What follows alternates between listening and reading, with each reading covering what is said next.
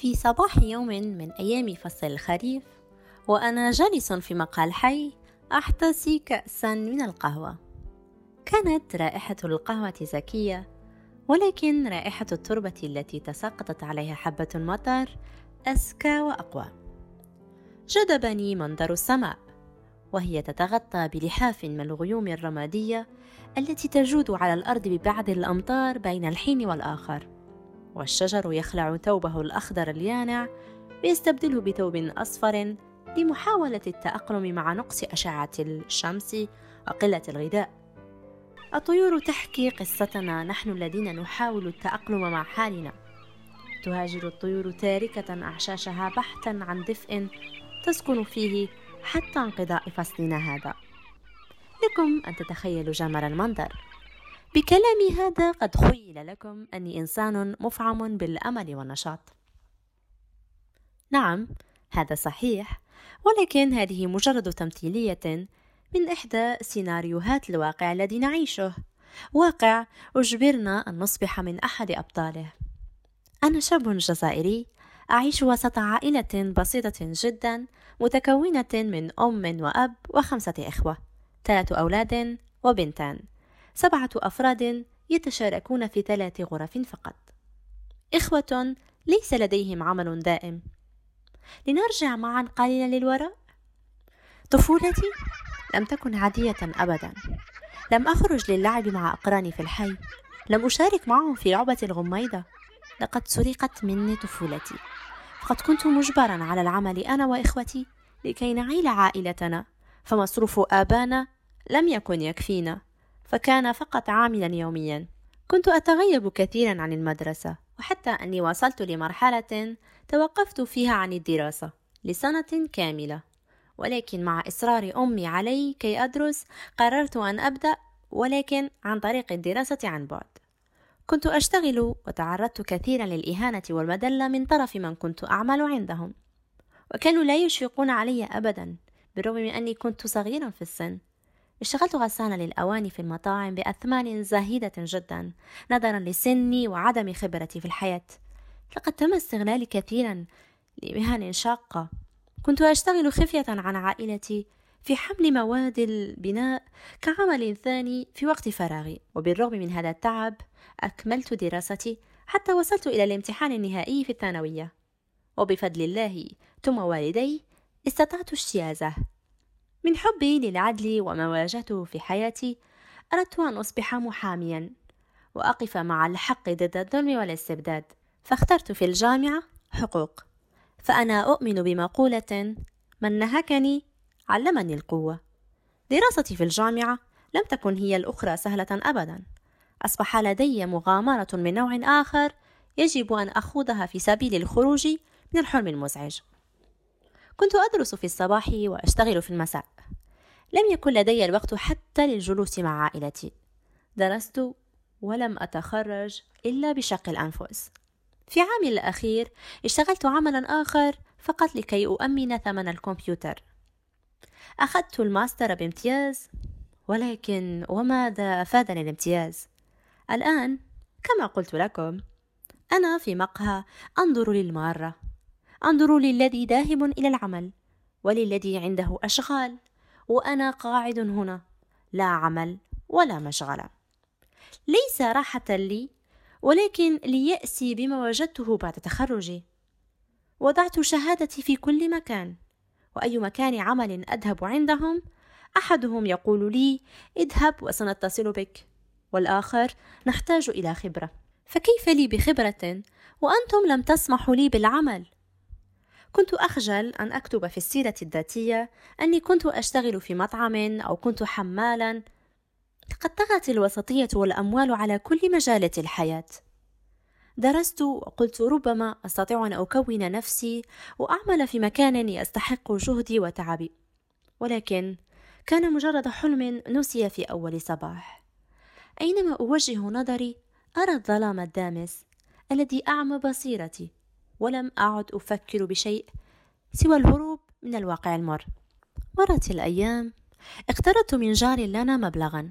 وفي ليلة من ليالي شهر سبتمبر قررنا أنا ومجموعة شباب أن نجازف بحياتنا سواء وصلنا أو لا.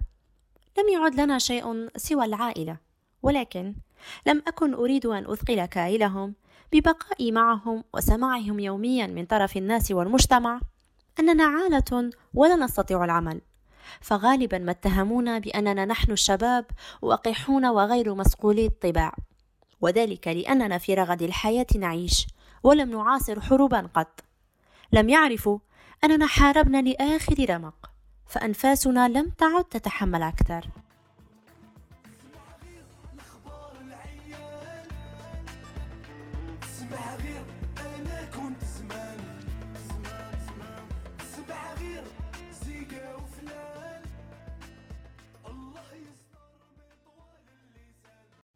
في لحظة ركوبنا في القارب الذي كان يعج بالنساء والأطفال الرضع. تركوا بيوتهم وأراضيهم ليذهبوا معنا إلى مستقبل مجهول اشتقت لعائلتي ورجوت الله أن يسامحني لأني قلت لأمي أني سأذهب للخدمة الوطنية. وأوصيت أخي بأن يقول لها بأني حاولت كثيرا للبقاء ولكني لم أستطع التحمل وإن لم يسمعوا عني خبرا أن يترحموا علي ونحن في القارب في عرض البحر وفي مكان ليس فيه إلا الزرقة. وأي زرقة؟ مخيفة تتعب النظر لأن لا شيء غيرها. هبت رياح قوية وإذا بغيمة سوداء من بعيد تقترب رويدا رويدا فتغير كل شيء وأصبح ضبابيا ولم تعد الرؤية متاحة. صراخ الأطفال الرضع والنساء تبكي وتنوح. الأمواج ترتفع أكثر فأكثر والمياه تتسلل للقارب والكل خائف. أما شعوري أنا فكان غريبا. لم أشعر به طيلة حياتي كلها. أحسست وكأن الموت كان أقرب إلي من أي وقت مضى. بعد مدة من التخبط في هذه الحالة وفي لحظة تهنا عن الطريق ولم نعد نعرف أين نذهب. وبعد محاولات عدة لوجود سبيل فقدنا الأمل وتلاشت كل أحلامنا للوصول. سائق القارب قال لنا تشهدوا لعلها تكون النهاية الكل انصدم وأصبح منهكا من شدة اليأس. للحظة صرخت امرأة قائلة ابني ابني ما بك؟ هيا استفق توقظ ابنها ولكن لا يستفيق. وجه المرأة اصفر واخضر وإذا بالرضيع كان قد لفظ أنفاسه الأخيرة. الأم انهارت بالبكاء وبدأت تلوم في نفسها صارخة. أنا ما قتلت ابني أنا لم أستطع أن أوفر له الحياة. مات جوعا وألما بسببي. الكل يصبرها ويقول لها أنه شهيد. إنه طير من طيور الجنة. أنت قد فعلت كل ما بوسعك من أجله. كافحت وخاطرت بنفسك في البحار. لا تلومي نفسك. مؤلم جدا أن تكافح لتعيش ولكن القدر لا يريدك فيه.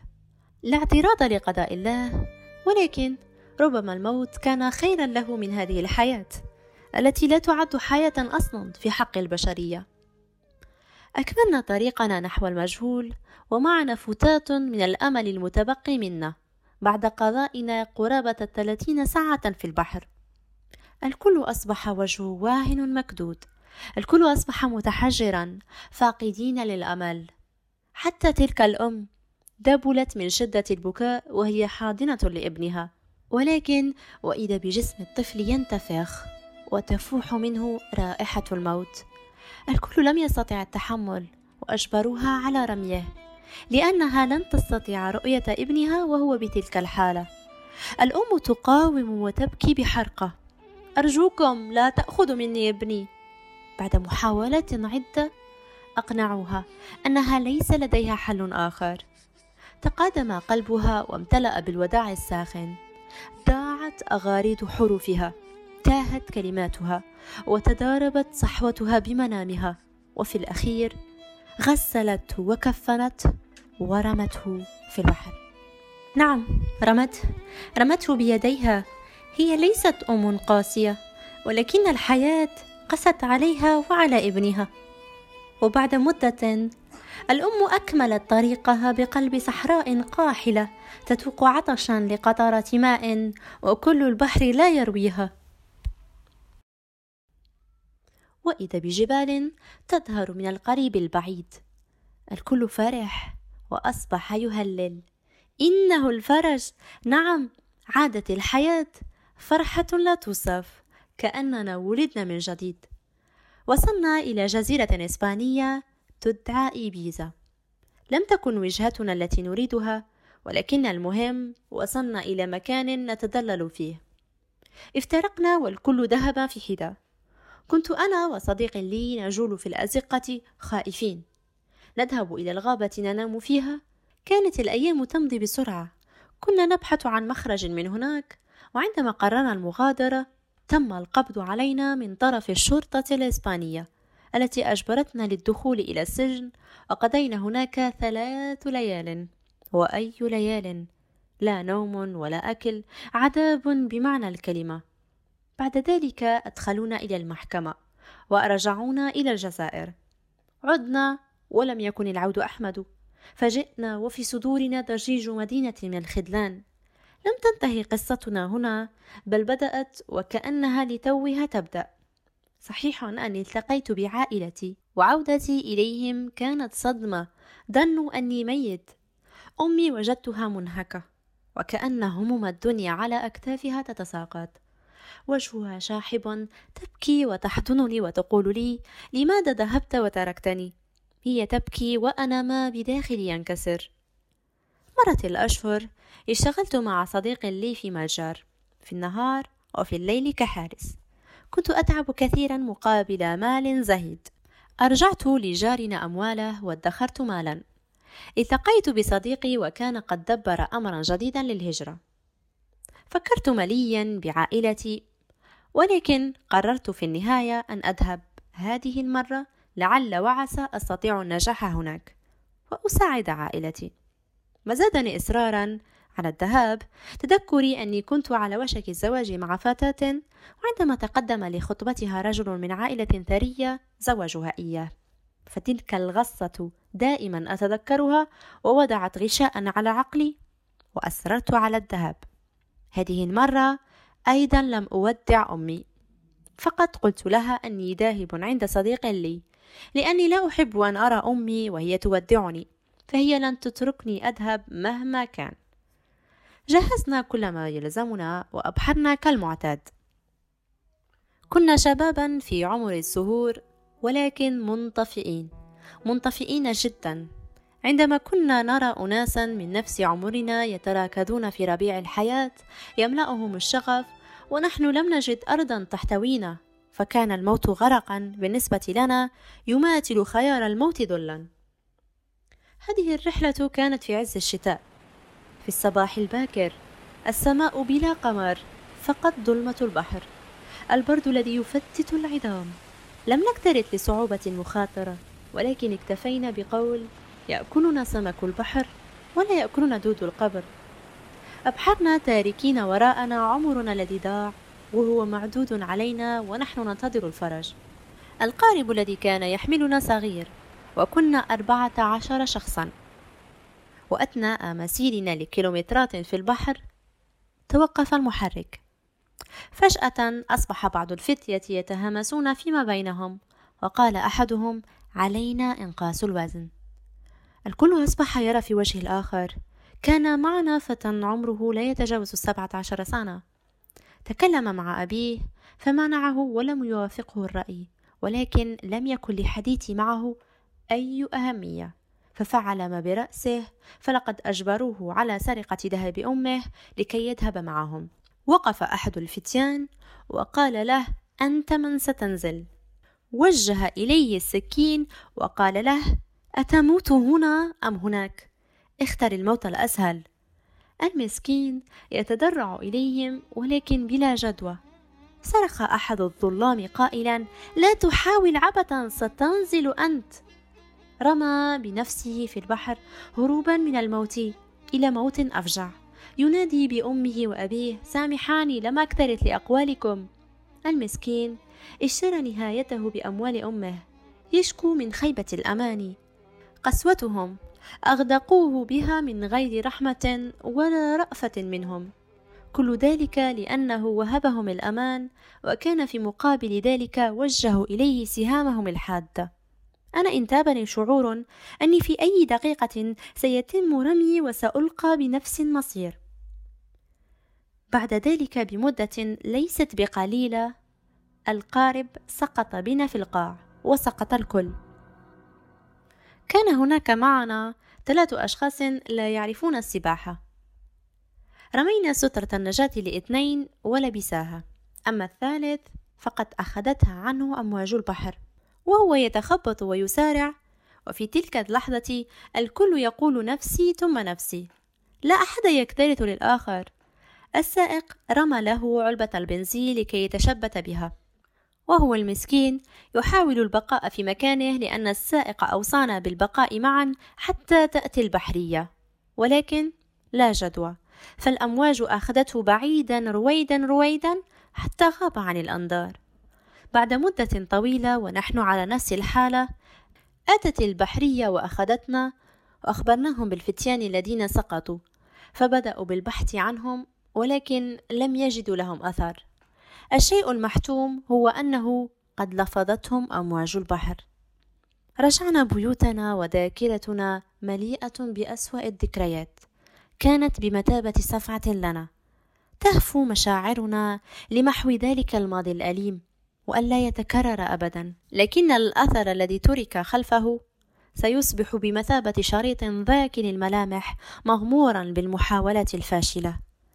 لحظة وصولي إلى البيت لاحظت أمي عبوس وجهي وبدأت تسألني وتعيد وأنا لم أستطع التفوه حتى بكلمة واحدة من شدة ما عشته.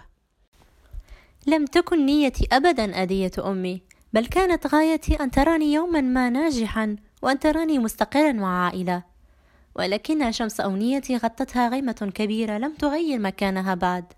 بغينا نديرو وليدات بغينا نديرو شفامي خدينا إحنا الشواهد وفاتو شحال ديزاني يا دنيا قولي لي علاش غادية كظلامي داكشي أنا تمنيتو كنشوفو غير في حلامي ما تبكيش امي انتي دموعك غاليين عليا دابا يفاجيها ربي وتهزي راسك بيا أنا العاطل مشات حياتي باطل أنا. ديما حاصل مرت الأيام وتناسيت ما حدث. وفي لحظة وصولي إلى البيت رأيت سيارة الإسعاف أمام باب بيتنا. لم أفهم ما يحدث. وإذا بأمي نائمة على سرير المرضى شعرت وكأن كومة ثلج رموها فوق كتفي. أقدامي لم تعد تستطيع حملي. إخوتي يبكون وأخذوها مسرعين إلى المستشفى. فاكتشفنا أنها مصابة بالسرطان. هنا اكتشفت أن في الحياة لا مجال للصدف وكل شيء يحدث بسبب ولسبب. وذهابي وعودتي من وراء البحار كان سببا لكي أبقى مع أمي وردا للمعروف وأنا أولى شخص بخدمتها مع إخوتي. فأمي تعبت لأجلنا كثيرا وليس من العدل أن أتركها وهي بهذه الحالة. أمي كافحت في الحياة وكافحت مع المرض. عشنا أياما إن صح القول أياما سوداء. نسيت فيها مرارة العيش والمدلة في بلد نحن أصحابه كأننا لاجئين وغرباء. مرت الأيام والأشهر وهي تأخذ العلاج الكيميائي حتى وفي أعلى درجات مرضها لم تستسلم أبدا أو تظهر أي علامة من الضعف أو الخوف. كانت تضحك دائما وتسخر من المرض وتلقي النكت حتى تشعرنا بأنها بخير. كانت دائما محتفظة بابتساماتها على وجهها فبمرضها غير كل شيء فيها. غيرها هي تساقطت شعيراتها الصغيرة ودبلت عيناها ضعفت وأصبحت رقة. وغير في أيضا أنا أشياء كثر أصبحت أرى الحياة من ناحية أخرى. كنت أبكي وحيدا كل يوم في الليل حتى لا أسبب ألما لأحد. هناك حزن يجبرك على الكتابة وحزن يجبرك على البكاء. لكن أشد الحزن من يرغمك على النوم فوق وسادة مبللة من دمع الألم.